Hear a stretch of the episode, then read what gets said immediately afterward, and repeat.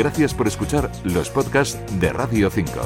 Acceda a todos los programas en rtv.es barra a la carta.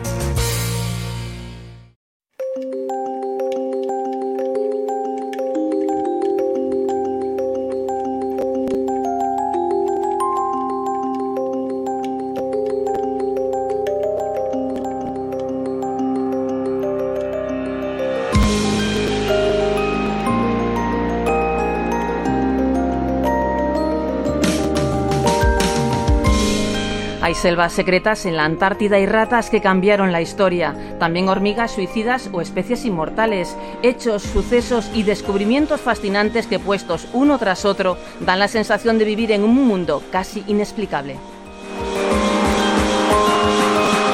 De introducirnos en un ambiente así de teorías y sorpresas de enigmas al descubierto, se encargan dos estudiosos de la ciencia y el arte que acaban de lanzar el libro La Bitácora de Humboldt si su primer capítulo nos sitúa 570 millones de años antes de Cristo. El último lo hace en la época actual, mientras en medio nos bambolean hacia atrás y hacia adelante, con el único objetivo de demostrar que la vida deslumbra y que su conocimiento puede ser, como diría Aristóteles y nos recuerdan en la introducción, el bien máximo de la felicidad. Manuel García González y Pepa Corbacho nos invitan a bucear por un caos organizado de hallazgos científicos que hoy en esta Reserva Natural de Radio 5 intentarán desmenuzar.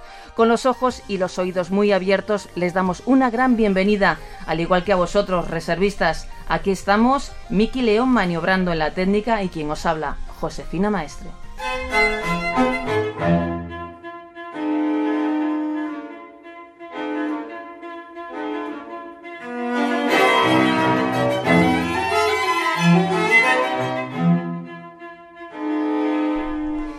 Manuel García González, buenas noches. Buenas noches, Josefina. Bienvenido a nuestra, esperamos, acogedora reserva.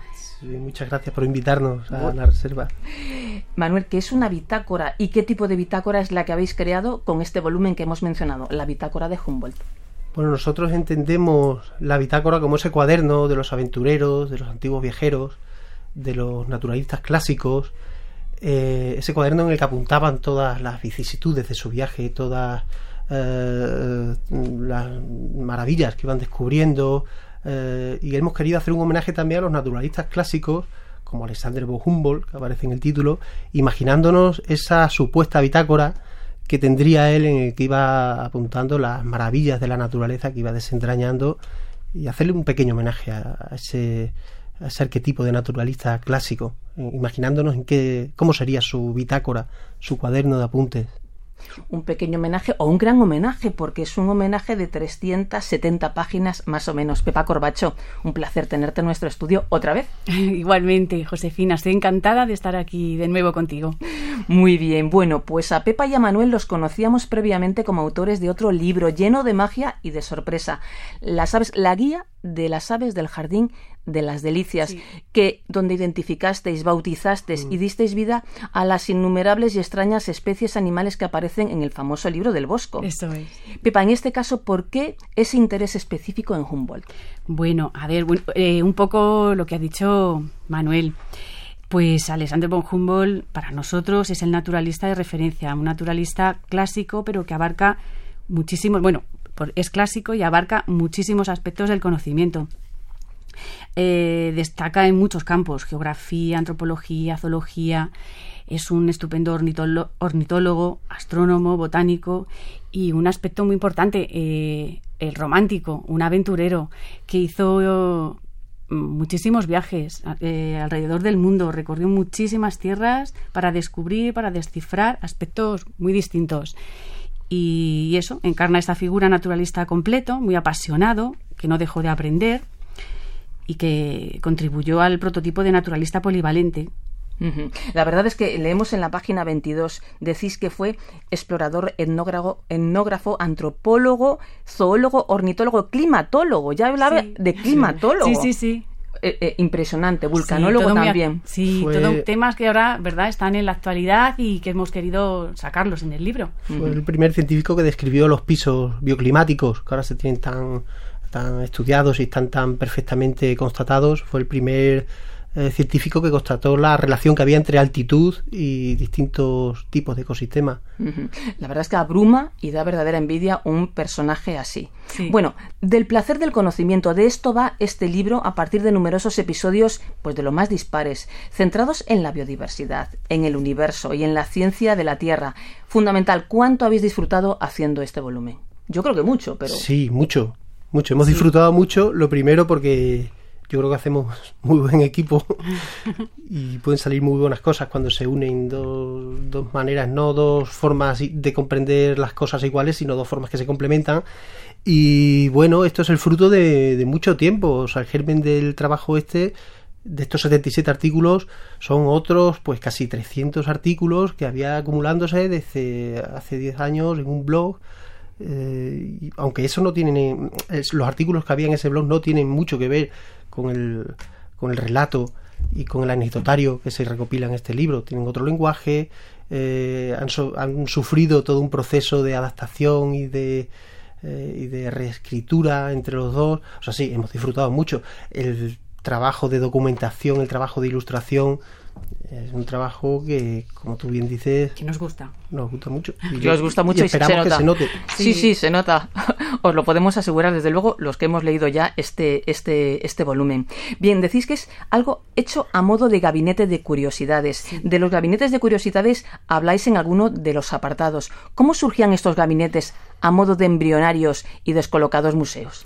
Sí, bueno, los gabinetes de curiosidades o gabinetes de maravillas, que también las llamaban, o cámaras eh, de maravillas eran eh, pues esos compendios, esos, esos, esas grandes salas, esos mm, eh, gérmenes de museos, de lo que con el tiempo, como tú bien dices, serían los museos, pero en el que se acumulaban de una manera un poco caótica eh, tanto por un lado podéis encontrar fósiles como animales en formol, obras de arte, piezas de arqueología, láminas botánicas, o sea, un poco un, caos maravilloso que tenía en común lo que queremos que transmitir con el libro este también un poco.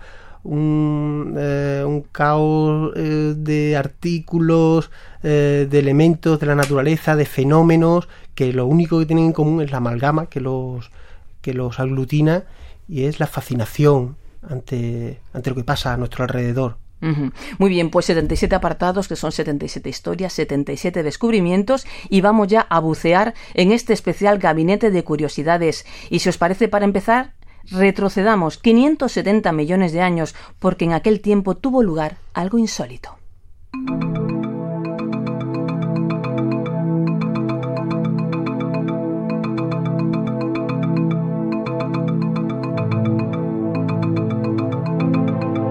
Uno de los enigmas más fascinantes de la biología. Decís, Manuel, en el libro, ¿qué tiempo era aquel y qué fue lo que pasó? Bueno, pasó una cosa que no ha pasado nunca en este planeta. Hace, hace 570 millones de años eh, pasó algo eh, en el ámbito de la vida, en el ámbito de, los seres que habitamos el, el, planeta, que hasta entonces no había ocurrido.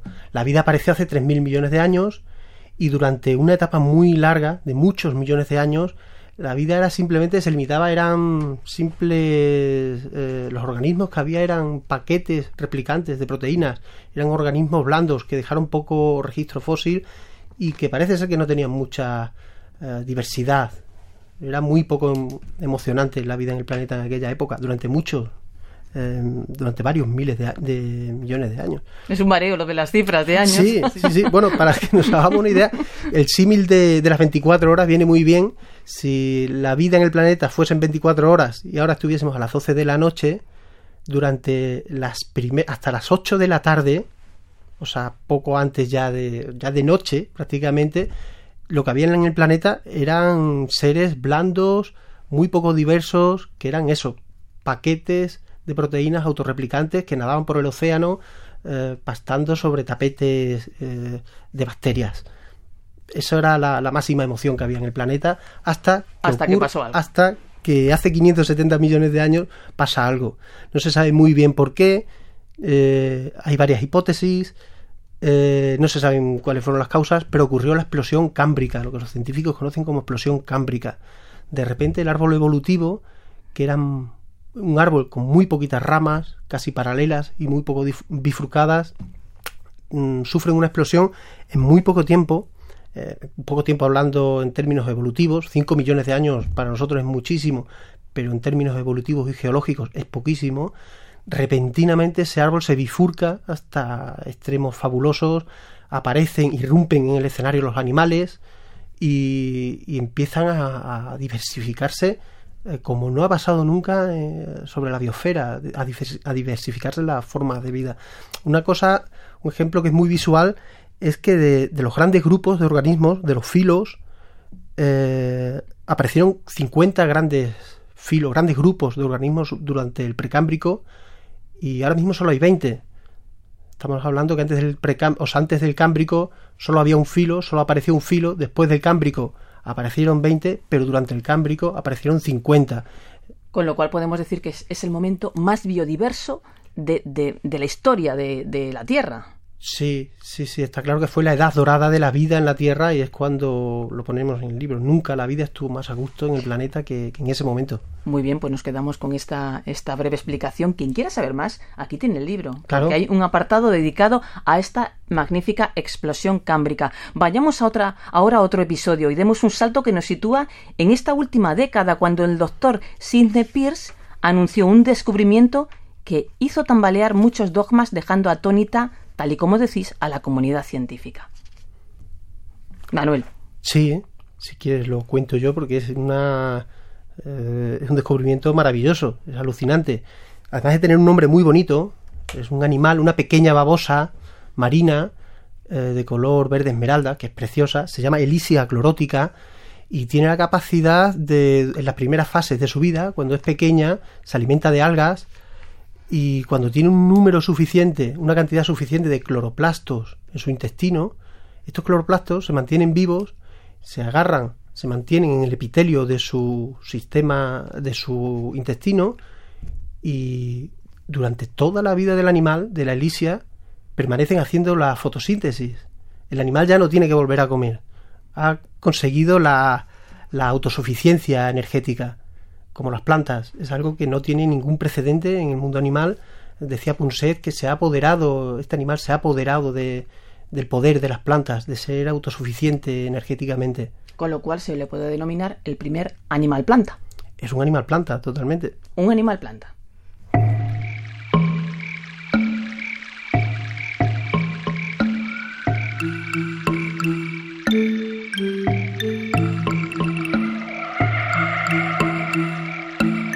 Y regresamos ahora a Humboldt, al mundo de Humboldt. Un día encontró un loro en el año 1800. Él navegaba por el río Orinoco, Venezuela, pero no era un loro cualquiera.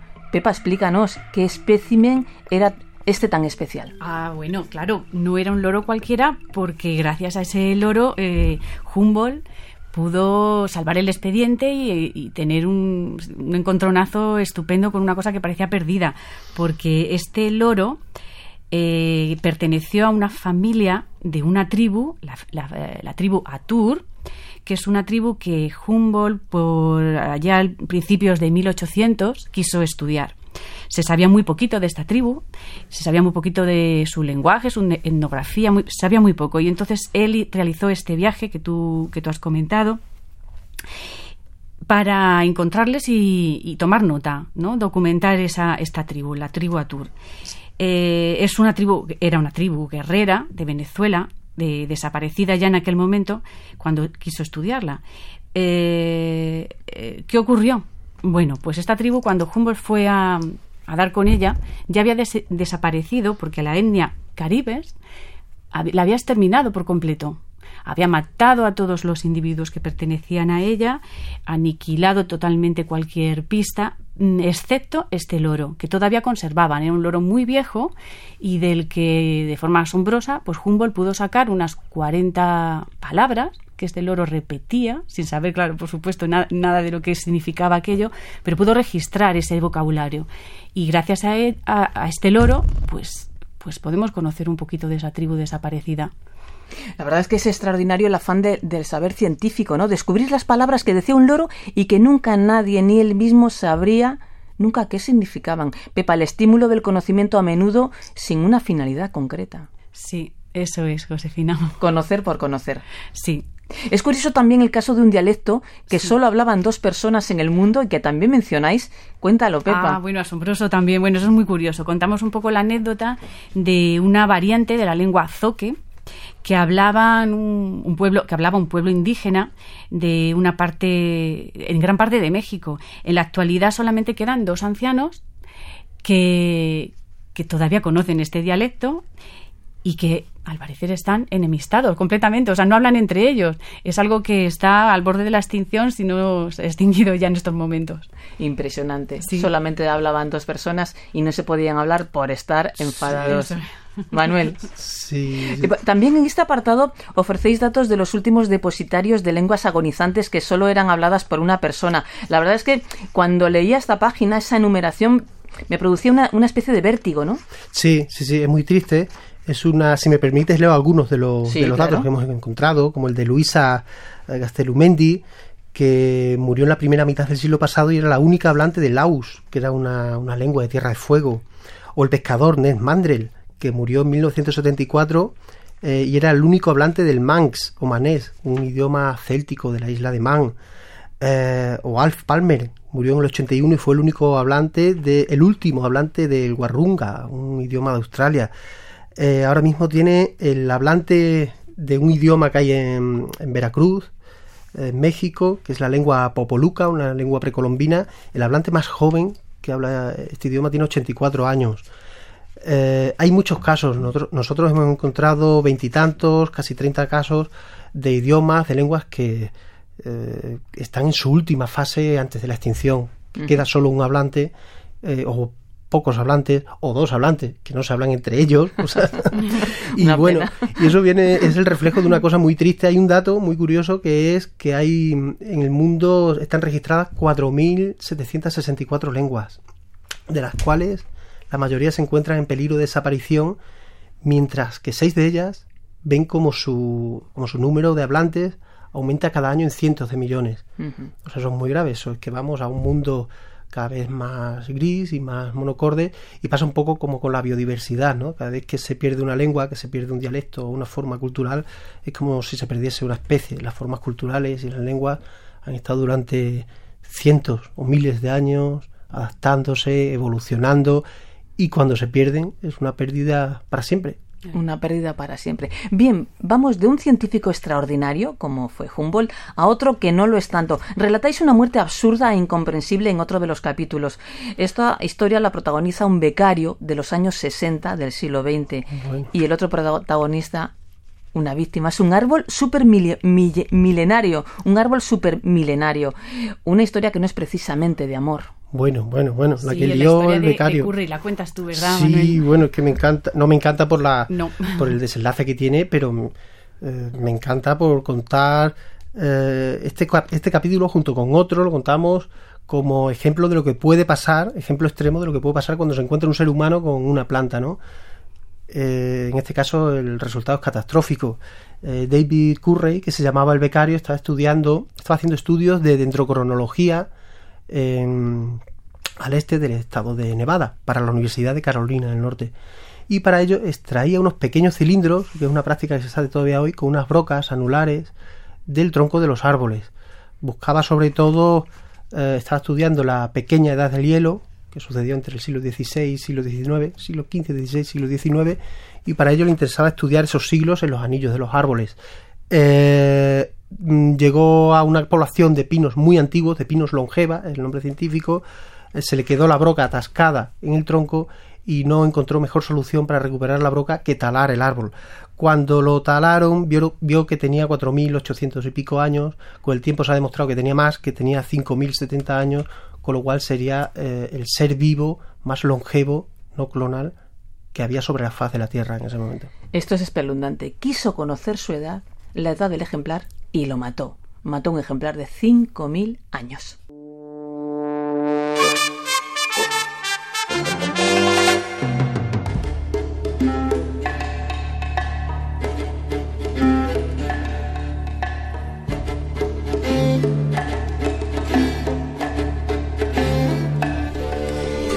Recordamos, estamos hablando de un libro. El libro se titula La bitácora de Humboldt. Hablamos con sus autores que están con nosotros aquí en el estudio de Radio 5. Ellos son Manuel García González y Pepa Corbacho y estamos pasando un momento muy agradable conociendo muchas cosas de lo que aparece en las 370 páginas de este libro. ¿Y qué os parece si hablamos ahora de zorros? Sí, genial el zorro nos parece un animal que merece que se rompa una lanza a favor de él, sobre todo cuando es un animal al que se ha considerado durante mucho tiempo como una alimaña, al que se ha perseguido con todos los medios a nuestro alcance y al que se le ha hecho la vida muy imposible. Eh, él tiene la suerte de que es una especie muy prolífica y ha conseguido así, de esa, forma, no solo vencer a nuestro, todos los intentos con los que nuestra especie eh, lo persigue y quiere exterminarlo, sino que mantiene su hábitat desde, el trópico de cáncer hasta el círculo polar, incluyendo Australia, de donde no es nativo, eh, está presente en cada palmo de, tierra emergida. Es un cúmulo de adaptaciones, un prodigio de la evolución y creemos que hay motivo suficiente como para considerarlo una especie digna de admiración. Y en este artículo pues rompemos eso, un poco la lanza a favor de un animal tan fascinante y tan, eh, tan interesante una especie maltratada, como también lo fueron de otra manera las muchas mujeres que quisieron despuntar en el mundo de la ciencia, como una muchacha alemana que dibujaba bichos en el siglo XVII. ¿De quién habláis? Ah, esta es una historia estupenda. Bueno, es maravillosa porque es una mujer excepcional. Mm, hablamos de la el capítulo de la muchacha que dibujaba bichos, María Sibila Meriam. Pues eh, fue para su época una mujer pionera. Eh, nació en Frankfurt en pleno siglo XVII y desde niña pues recolectaba y dibujaba insectos, bichitos, eh, hierbas. Desde muy cría eh, dibujaba excepcionalmente bien. Un, lo tenía en casa también cerca el mundo del arte porque un padrastro suyo era un conocidísimo eh, pintor, de, además de, de, flores, de bodegones de este estilo decorativos. Pero ella fue de un paso más. Ella tuvo en contra eh, pues esa sociedad que no que tenía otro plan para ella y lo que parecía una locura de una niña pues ella no siguió por ese camino y se convirtió en una mujer excepcional que ahora mismo debería tener un reconocimiento que no tuvo en su momento, porque eh, no solo se dedicó a dibujar y hacer unas láminas maravillosas, sino que estudió eh, cómo los insectos, su ciclo vital. En aquel momento los insectos parece que era de nacimiento espontáneo. Eh, no se habían fijado, o sea, mm, por un lado se estudiaban las mariposas, por otro lado las orugas, pero no les habían encontrado esa relación, ese ciclo. Se conocía los, las orugas de, los... Eh, de el gusano, de seda. Gracias, Manuel. Pero hasta ahí. Y ella hizo en esas láminas maravillosas eh, la oruga, la mariposa en la que se convertiría y también eh, la especie botánica a la que estaba asociado. Eh, tuvo en contra absolutamente a todo el entorno científico de la época que desprestigió su, su trabajo. Eh, no fue reconocida, pero ella ya a los, a los 28 años, muy jovencita, escribió el nuevo libro de las flores, contando todo esto y con unas láminas maravillosas. Se reconoció como algo decorativo, sus láminas, pero no el trabajo tan, tan estudioso y tan preciso que, ella hizo. Excepcional también te cuento porque en el, cuando ya tenía 52 años viajó a, Surinam y explorando las selvas, que solo contamos ahí en el libro, pues recuperó y dio nombre a especies no, que no se conocían hasta el momento. O sea, merece un reconocimiento, desde luego, y como fundadora de la etnografía moderna.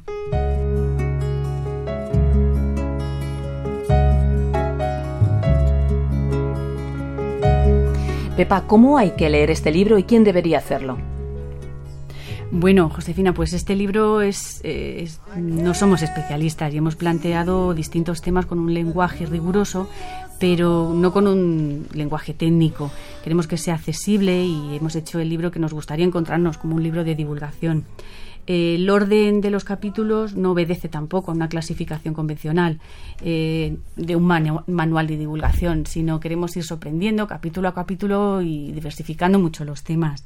La editorial nos propuso clasificar temáticamente o cronológicamente los temas, pero decidimos hacerlo así, un poco para ir sorprendiendo.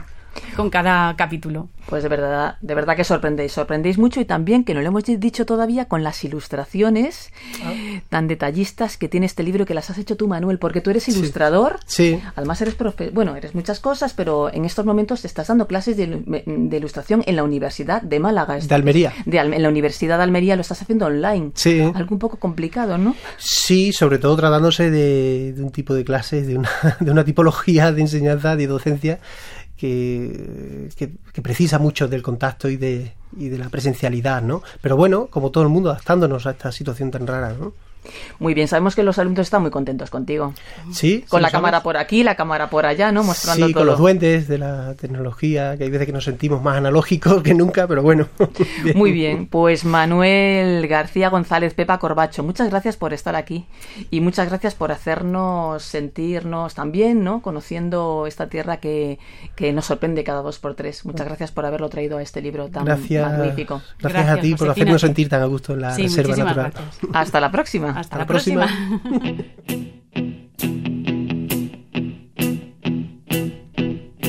Pues con Pepa Corbacho y Manuel García González, hoy nos hemos dejado llevar por el oleaje de la ciencia. Qué placer dejarse llevar por aquellos que saben, que estudian, que divulgan y que, como dice Raúl de Tapia en el prólogo del libro, pretenden desvelar, al igual que Humboldt, cómo todas las fuerzas de la naturaleza están entrelazadas y entretejidas. Recordad la bitácora de Humboldt. Reservistas, buena travesía. Hasta el próximo jueves.